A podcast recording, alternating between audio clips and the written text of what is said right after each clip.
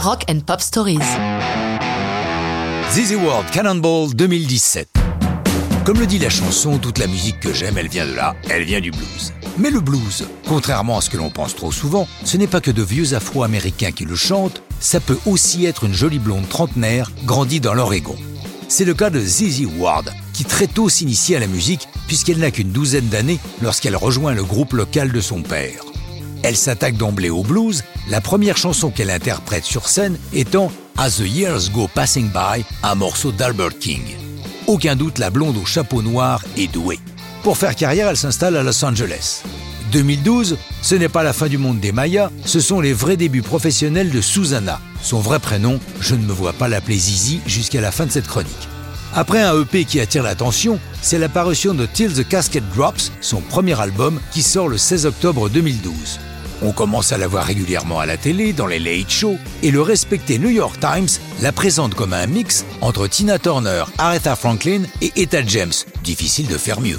En 2014, elle apparaît au festival de Coachella et fait une courte tournée en première partie d'Eric Clapton.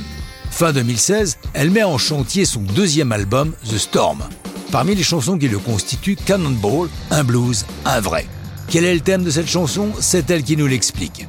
Ça traduit le sentiment bizarre que l'on a lorsque l'on est enfermé dans une relation dont on sait qu'elle ne vous convient pas, mais que l'on a trop peur de quitter, d'une part pour ne pas faire de mal à l'autre, d'autre part par crainte de se retrouver dans un vide sentimental. Elle précise Je n'étais pas dans ce genre de situation, mais par contre j'observais mon frère qui lui était exactement là-dedans, essayant de mettre fin à sa relation sans pouvoir y parvenir. Il se confiait à moi, j'ai toujours été l'épaule sur laquelle il pouvait s'épancher.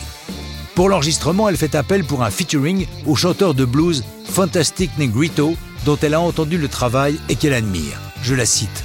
J'ai aimé ce qu'il faisait avec le blues, le rendre vivant. J'aime tellement le blues, c'est important pour moi et son style est vraiment unique. L'album The Storm sort le 30 juin 2017 et en juillet paraît la vidéo de Cannonball qui fait beaucoup pour le succès de l'album. The Storm prend la tête du classement blues et se classe dans le top 10 des classements rock.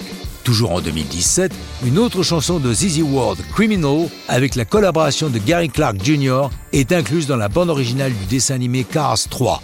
Mais ça, c'est une autre histoire de rock'n'roll.